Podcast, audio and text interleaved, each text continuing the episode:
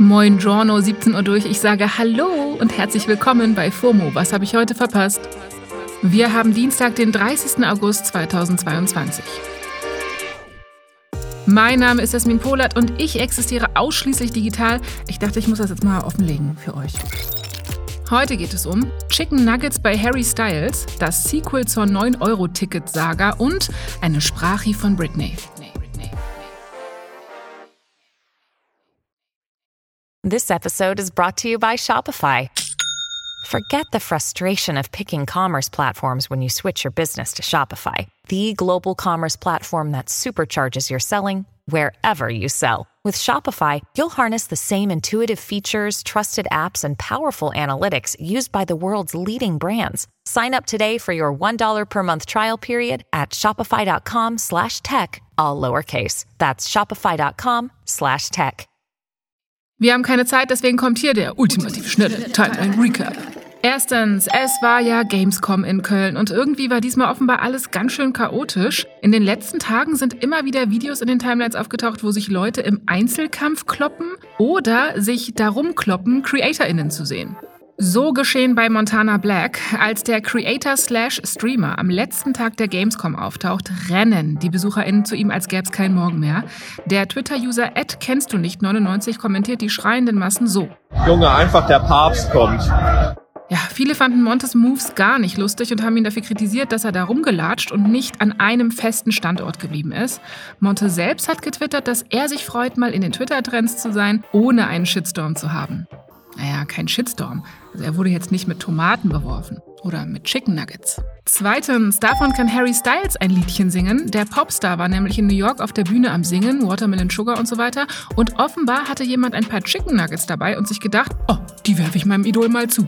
Harry stoppt die Show und fragt sein Publikum dann lächelnd, wer das geworfen hat.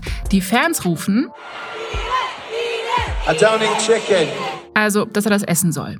Aber Harry isst kein Fleisch, schmeißt zwei Nuggets zurück und bittet auch die Konzertgäste darum, die doch lieber nicht zu essen. Ja, war alles funny, aber ich frage mich, wieso waren nicht einfach alle KonzertbesucherInnen am Handy, wie sich das gehört? Drittens, weil wir sind ja alle immer am Handy und für diejenigen unter uns, die auch unter Wasser noch mal kurz was auf dem Handy machen müssen, gibt es jetzt eine neue App. Die wurde mir jetzt in die Feeds gespült. ForscherInnen haben nämlich daran getüftelt, dass man trotz fehlendem WLAN oder Bluetooth unter Wasser per Smartphone kommunizieren kann. Mit der Aqua-App kann man wohl in bis zu 100 Meter tiefe Signale senden, also sowas wie bist du okay, Daumen hoch, runter und so weiter.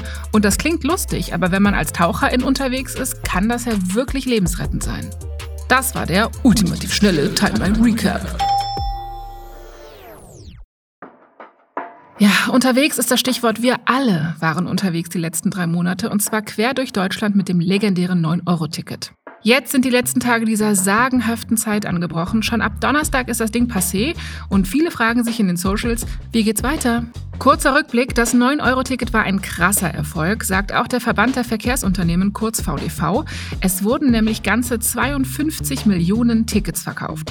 Laut VDV gab es circa eine Milliarde Fahrten pro Monat von Juni bis August und 10 Prozent der Fahrten sind offenbar für Strecken genutzt worden, die sonst mit dem Auto gefahren worden wären. Damit sind offenbar rund 1,8 Millionen Tonnen CO2 eingespart worden. Das ist in etwa der gleiche Effekt, als hätte es ein Jahr lang ein Tempolimit auf deutschen Autobahnen gegeben, sagt der VDV.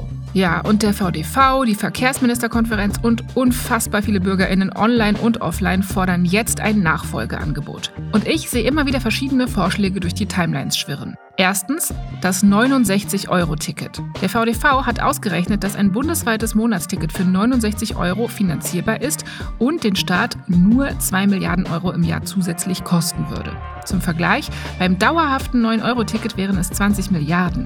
Außerdem hatten sie angekündigt, auch eine, Zitat, sozialpolitisch wünschenswerte Variante anbieten zu können. Heißt sowas wie Ermäßigung für junge Menschen, BezieherInnen von Sozialleistungen und so weiter. Als zweites Modell ist das 49-Euro-Ticket in der Diskussion. Das würde bundesweit gelten und wird am Donnerstag und Freitag besprochen als Teil von Entlastungsmaßnahmen der SPD. Und drittens gibt es die Idee für ein regionales Monatsticket für 29 Euro. Das wollen die Grünen als Ergänzung zum 49-Euro-Ticket. Damit kann man dann eben nicht bundesweit, sondern nur in bestimmten Regionen fahren. Ja, die größte Frage ist aktuell die Finanzierung. Da schieben sich Bund und Länder die Verantwortungsbälle zu. Jeder hat eine andere Meinung, Wünsche und Kritikpunkte und im Endeffekt warten wir alle darauf, mitgenommen zu werden. Ich hoffe, dass die 9-Euro-Ticket-Saga ein Sequel bekommt. Kommen wir zum letzten Thema. Britney Spears hat ja aktuell ihren Insta-Account wieder mal deaktiviert, beziehungsweise er ist deaktiviert, aber sie hat sich trotzdem zu Wort gemeldet. Auf Twitter hatte sie offenbar den Link zu einer 22-minütigen Sprachnachricht gepostet und in der erzählt sie von verschiedenen traumatischen Erlebnissen, die sie unter der Vormundschaft erleben musste. Der Link wurde schnell wieder gelöscht, aber vorher von einem Fan-Account auf YouTube hochgeladen.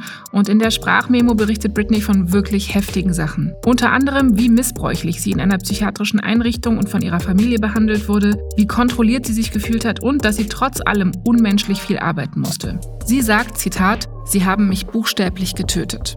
Ja, Britney war ja 13 Jahre lang unter der Vormundschaft ihres Vaters, die letztes Jahr nach langen Kämpfen der Free Britney-Bewegung und ihr endlich aufgelöst wurde. Millionen Menschen erwarten seitdem ein großes Sit-Down-Interview mit Oprah oder so, aber Britney, Icon, die sie ist, lädt einfach selbst eine Sprachmemo hoch. Vielleicht auch, um wirklich alles in ihren Worten erzählen zu können. Dafür gab es auf Twitter, Instagram und überall, wo diese Sprachmemo sonst so aufgeploppt ist, auch viel Support und auch Forderungen nach Gerechtigkeit für Britney. So, das war's für heute mit FOMO. Wir hören uns morgen wieder hier auf Spotify. FOMO ist eine Produktion von Spotify Studios in Zusammenarbeit mit ACP Stories. Folgt uns doch gerne auf Spotify und lasst eine Bewertung da. Danke. Ciao. Ciao.